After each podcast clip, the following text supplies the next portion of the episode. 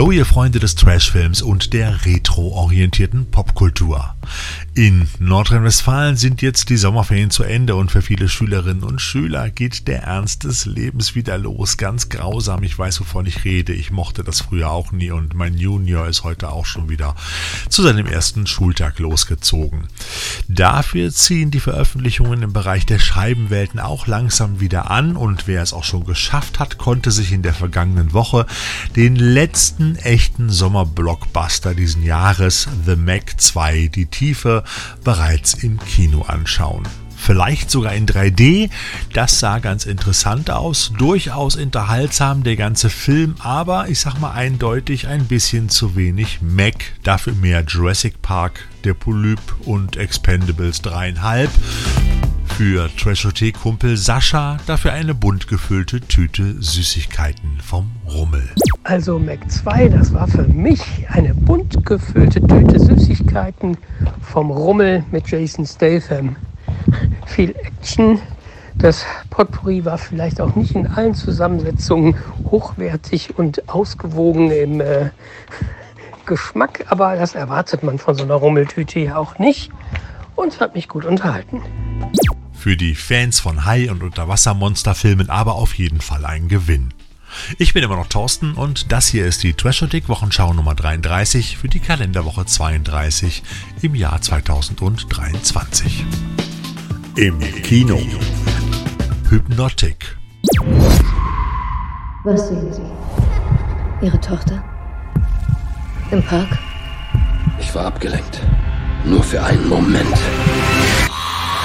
Entschlossen, seine verschwundene Tochter wiederzufinden, gerät der Detective Danny Rook alias Ben Affleck bei seinen Ermittlungen an eine Reihe von realitätsverändernden Banküberfällen, bei denen er schließlich seine grundlegendsten Annahmen über alles und jeden in seiner Welt in Frage stellen muss. Was steht an? Ich möchte einen Überfall melden. Findet der Überfall gerade statt? Heute. Der Kerl da auf der Bank.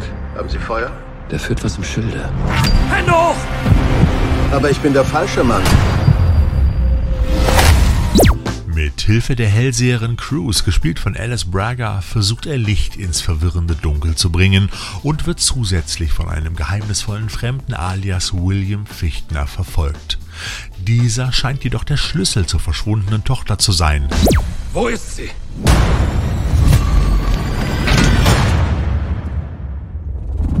Ich weiß, der Hinweis auf die Bank kam von Ihnen. Wer zum Teufel sind Sie? Was bringt vier völlig Fremde dazu, aus heiterem Himmel eine Bank zu überfallen? Als Rook bei seinen Untersuchungen immer weiter vordringt, entdeckt er mehr, als er je erwartet hat.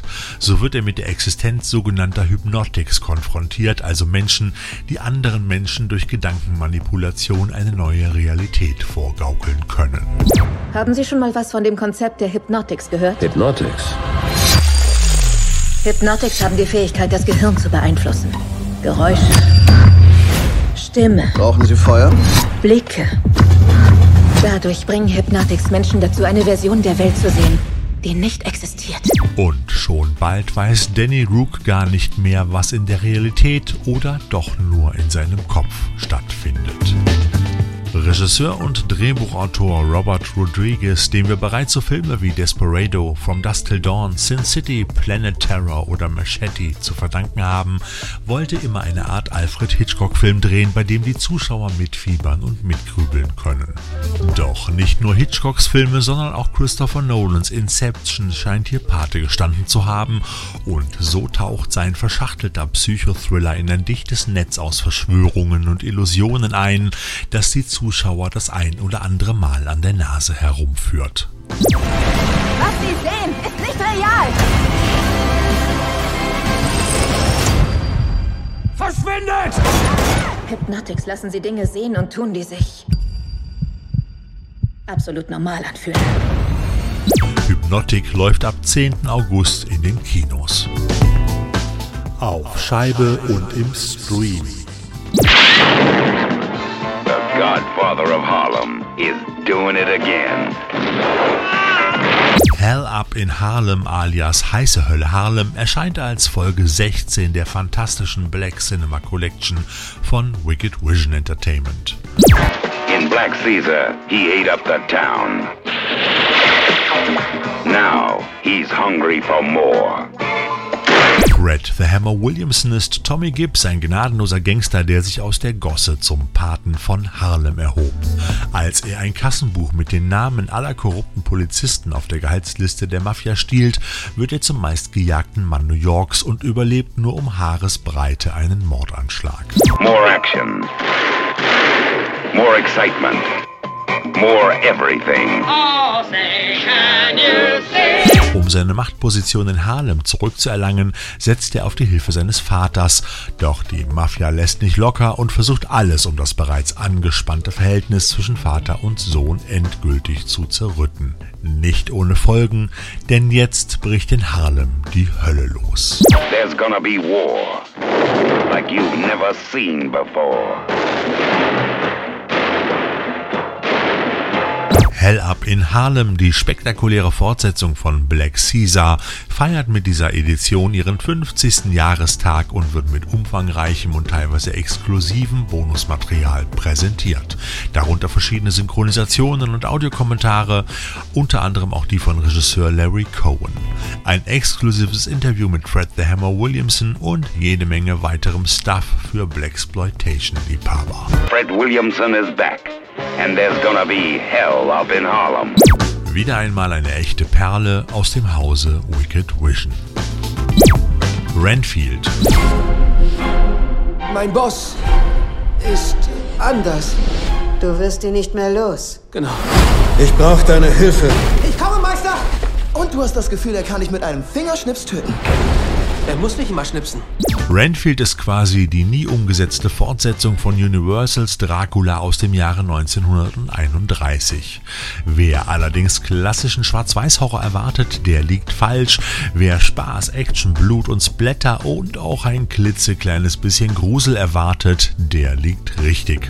Renfield, bring mir unschuldige Opfer. Ich will eine Handvoll Nonnen, eine Busladung Cheerleader. Und ich will einfach wieder ein normales Leben. Und wer heiß darauf ist, Nicolas Cage endlich mal als Dracula zu erleben, der kommt auch voll auf seine Kosten. Zwar spielt Cage hier nur die zweite Geige, aber das in vollen Zügen. Und mehr muss eigentlich gar nicht mehr gesagt werden. Entschuldigen Sie die Störung. Alles okay? Ich halte das nicht aus. Ich muss aus einer toxischen Beziehung raus. Nicholas Holt spielt Renfield, den Handlanger Draculas, der seinem Meister bereits seit Jahrzehnten dient und ihm unzählige Opfer herbeigeschafft hat. Mittlerweile ansässig in New Orleans bezieht Renfield die benötigten Blutopfer auch aus seiner Selbsthilfegruppe für toxische Beziehungen. Und da wird ihm klar, dass sein Verhältnis zu Dracula eben auch eine solch eher suboptimale Beziehung ist und dass das Leben viel mehr zu bieten hat, als frische, aber vor allem unschuldige Tote heranzuschaffen. Vielen Dank. Sie haben mir das Leben gerettet. Habe ich Sie gerade mit einem dekorativen Servierteller einem die Arme abschlagen sehen? Ist eine Frage der Technik. Als er dann noch die scheinbar einzig nicht korrupte Polizistin in New Orleans, Rebecca, gespielt von Afka Fina, bei einem blutigen Mafiagemetzel kennenlernt, ist es um ihn geschehen. Er möchte ein neues Leben beginnen, doch damit stößt er beim Fürsten der Finsternis auf wenig Verständnis. Hi, kommen Sie zu unserem Treffen? Ja, kommen Sie ruhig rein. Manche nennen mich den Finsteren, andere den Herrn des Todes. Doch für die meisten bin ich Dracula. Okay, offenbar haben wir es hier mit etwas mehr als nur Narzissmus zu tun. Renfield ist ein Partyfilm mit einer wunderbaren Einführung für die klassischen Dracula-Fans, ein paar wirklich guten Gags, viel Blut, Splatter und Action, solidem schwarzem Humor und vor allem Nicolas Cage als Dracula.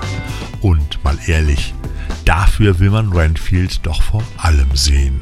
Jetzt, lass uns essen. Universal Pictures Entertainment bringt uns Renfield auf DVD und Blu-ray in der Emery-Hülle. In Frankfurt sind die Nächte heiß. Der bestialische Mord an der Frankfurter Edelprostituierten Vera Paterni versetzt die ganze Metropole in Aufruhr.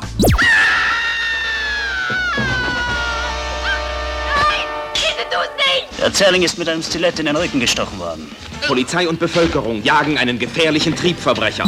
Um den Fall schnell aufzuklären, soll Kommissar Reinisch die Ermittlungen übernehmen. Doch je weiter er in den Morast der Unterwelt vordringt, umso eher spinnt sich um ihn ein Netz aus Obszönitäten und wilden Orgien mit prominenten Namen. Wohlstandsbürger in der Gewalt brutaler Erpresser. Gleichzeitig entfesselt Zuhälterkönig Alfons Teves einen blutigen Bandenkrieg, denn die ermordete Vera war sein bestes Mädchen im Stall und die daraus entstehenden finanziellen Einbußen passen nicht in seine Kalkulationen. Und so sind beide Seiten fest entschlossen, den Mörder zu schnappen, doch jeder handelt auf seine Art. In Frankfurt sind die Nächte heiß. Jetzt wirst du erst richtig verwöhnt, Schätzchen. Ich weiß noch ein paar Sachen, dass dir Hören und Sehen vergeht. Das wunderbare Label Subkultur bringt uns diesen deutschen Sittenreißer von Rolf Olsen als Blu-ray in der hauseigenen Reihe Lisa Filmkollektion, die es damit auf Folge Nummer 11 bringt.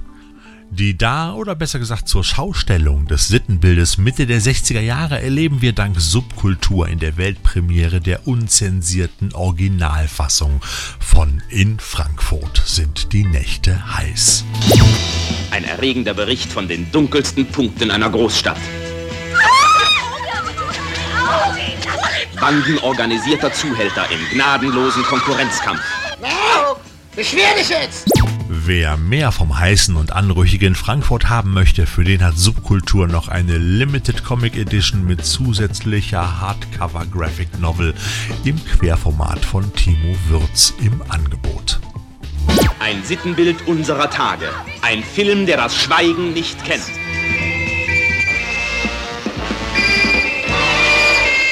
Der Tunnel der lebenden Leichen. In der U-Bahn-Station Russell Square im London der 70er Jahre findet ein junges Pärchen einen Toten. Als sie Hilfe holen und mit der Polizei zurückkommen, ist der Mann verschwunden. Inspektor Calhoun von Scotland Yard findet heraus, dass es sich dabei um einen wichtigen Politiker handelte, der nun verschwunden ist. Darüber hinaus verschwanden in den vorherigen Monaten auch andere Personen in dieser U-Bahn-Station. An experience in ultimate terror. So fearful that no additional scenes can be shown in this preview. Als sich herausstellt, dass dort 100 Jahre zuvor Bauarbeiter verschüttet wurden, nach denen nie jemand gesucht hat, ist das der Beginn eines Albtraumes. Gary Shermans Gruselfilm mit Donald Pleasance und Christopher Lee aus dem Jahr 1972 erscheint erstmals mit digital restaurierten Bild und Ton bei PDAX. Das Lexikon des internationalen Films schreibt zu Der Tunnel der lebenden Leichen, ein abstruser, völlig unlogischer Gruselfilm mit ekelerregenden Details, den auch der bizarre Humor, der die polizeilichen Maßnahmen begleitet, nicht erträglicher macht. Na, wenn das mal kein Grund ist, ich sag nur Vorsicht an den Türen! Und für die absoluten Retro-Recken unter euch gibt es Vanilleeis in dem 1991er Streifen. Cool as Ice auf Blu-ray in drei Mediabook-Varianten und einer Ultimate Edition im 12-Inch LP-Format mit vier Scheiben. Zusätzlich gibt es in dieser Woche noch diverse Blu-ray Mediabook Veröffentlichungen in verschiedenen Variationen, unter anderem von Amulett, es wird dich finden, The Banker, Confessions of a Serial Killer, Reise ins Grauen oder auch Ghoulies 4. Der Mann mit der Todeskralle erscheint von Warner Home Video in 4K in der Emery und Steelbook Version. Ebenso kommt The Big Lebowski endlich als 4K-Scheibe heraus und der italienische Krimi-Knaller Milano Kaliber 9 erlebt eine kostengünstige Neuauflage auf Blu-ray. Und als wäre das nicht schon alles genug, bekommt The Mac in 4K eine Blu-ray Steelbook Neuauflage, sehr wahrscheinlich wegen des aktuellen zweiten Teils im Kino. Spielzeug. In der letzten Woche haben Sven und ich euch ein gut 45-minütiges Spielzeug-Spezial in unsere Podcast-Line gepackt. Unter dem Titel Crowdfundest du noch oder spielst du schon haben wir uns da mit Licht und Schatten der neuen Vermarktungsstrategien der großen Spielzeughersteller beschäftigt. Vielleicht ja mal was zum Reinhören, wenn ihr es nicht eh schon getan habt. Und mehr zum Thema Spielzeug gibt's auch in der nächsten Wochenschau wieder. Das muss für diese Woche erstmal reichen.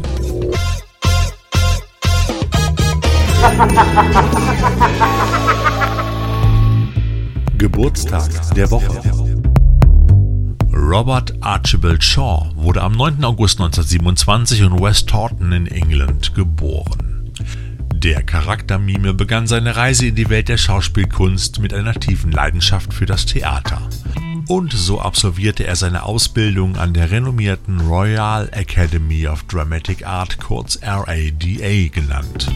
1949 hatte er sein Bühnendebüt und die erste größere Kinorolle in dem 1954 gedrehten Kriegsfilm Mai 1943 Die Zerstörung der Talsperren. You are with the Dam Busters in action, boring at T-top height into the heart of the Third Reich. Es folgten weitere Rollen in Kriegs- und Abenteuerfilmen. International bekannt wurde er 1963 in der Rolle des Killers Grant, dem Gegenspieler von James Bond alias Sean Connery, im zweiten Bond-Film James Bond 007 Liebesgröße aus Moskau, in dem er sich mit Connery eine minutenlange Kampfszene in einem fahrenden Zug lieferte. James Bond, der Dr. No jagte, ist wieder da. Seine Gegner sind ihm hart auf den Fersen. Krasnogranski, Geheimname Grant, Henker im Auftrage von Phantom. Mein Auftrag lautet, Sie zu erledigen. Wie ich das mache, ist meine Sache.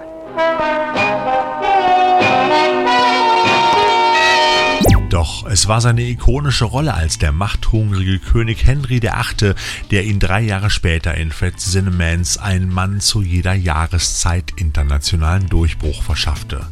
Seine Rolle neben Orson Welles, Susanna York und Paul Schofield brachte ihm eine Oscar-Nominierung ein. Seine Darstellung dieses historischen Charakters war von solch einer Intensität und Authentizität, die das Publikum und Kritiker zugleich in ihren Bann zog. Es folgten Hauptrollen in Kinoklassikern wie Der Clou neben Robert Redford oder Stoppt die Todesfahrt der U-Bahn 123. 1:23 p.m. A crowded subway train starts its run from Pelham Station in the Bronx. 1:45 p.m. Four desperate, heavily armed men seize control of the train. Open the door or I'll blow your head off. Taking 17 people as hostages. Your attention, please. Now then, you'll all remain seated. Anybody who tries to rise is going to get shot. I do hope I have made myself understood. Millions have read it. Now you can live it. The Taking of Pelham. One, two, three. Er beeindruckte das Publikum mit seiner fesselnden Präsenz auf der Leinwand und später vor allem in eher rauen Charakteren.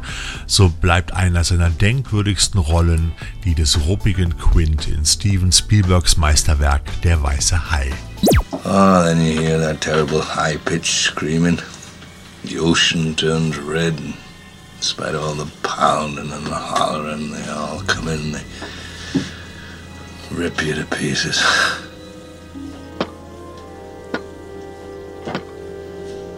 You know, by the end of that first dawn, lost a hundred men. I don't know how many sharks, maybe a thousand. I don't know how many men. They average six an hour. On Thursday morning, Chief, I bumped into a friend of mine, Herbie Robinson from Cleveland. Baseball player, bosun's mate. I thought he was asleep. Reached over to wake him up bobbed up and down in the water. It was like a kind of top, upended. Well, he'd been bitten in half below the waist. Shaw verkörperte 1975 den Seebären mit einer solchen Lebendigkeit, dass er zur zentralen Figur des Films wurde und die Zuschauer ebenso in Spannung und Angst versetzte wie der Hai selbst. Aus Trashotekara-Sicht folgten noch weitere Kinoklassiker, die sich ebenfalls in unserer Sammlung befinden. Dazu gehören Der Diamantenclou, Schwarzer Sonntag, Die Tiefe und Lawinenexpress. Robert Shaw is Marenkov, top Russian secret agent. Lee Marvin is Wargrave, top American secret agent. Together they are running for their lives on the Avalanche Express. Doch nicht nur als Schauspieler war Robert Shaw erfolgreich, er schrieb einige Romane und Bühnenstücke. Für seinen zweiten Roman The Sun Doctor wurde er im Jahre 1962 mit dem renommierten Hathornton-Preis ausgezeichnet und sein Roman The Man in the Glass Booth aus dem Jahre 1967, den er ebenfalls später in ein Theaterstück umarbeitete, wurde 1975 von Arthur Hiller mit Maximilian Schell in der Hauptrolle verfilmt. Trotz des Ruhms und seiner Erfolge hatte Shaw mit persönlichen Herausforderungen zu kämpfen. Alkoholprobleme waren Teil seines Lebens, aber er ließ sich nicht davon abhalten, weiterhin sein Talent und seine Leidenschaft für die Schauspielerei einzusetzen.